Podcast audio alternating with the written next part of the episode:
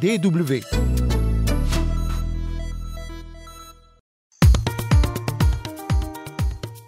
Salut, êtes-vous prêt pour une nouvelle capsule santé que vous propose la Deutsche Welle?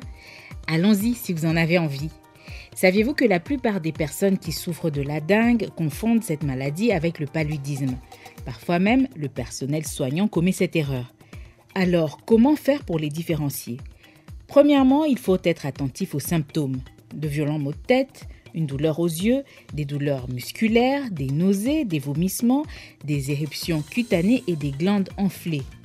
La meilleure manière d'être sûr que vous êtes infecté ou pas, c'est de faire un test sanguin. Vous vous souvenez que dans le numéro précédent, je vous ai dit qu'il n'y a pas de remède spécifique pour la dengue? La meilleure chose qu'un médecin puisse faire, c'est de vous hydrater constamment.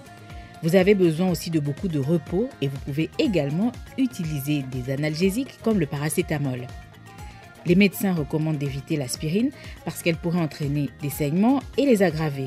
Avec des soins de santé adéquats, si la maladie est détectée à temps, la plupart des patients guérissent de la dengue. Vous savez, le mieux c'est de ne pas attendre d'être infecté par la dengue, il vaut mieux prévenir que guérir. En attendant notre prochain numéro, essayez d'éloigner les moustiques de votre environnement.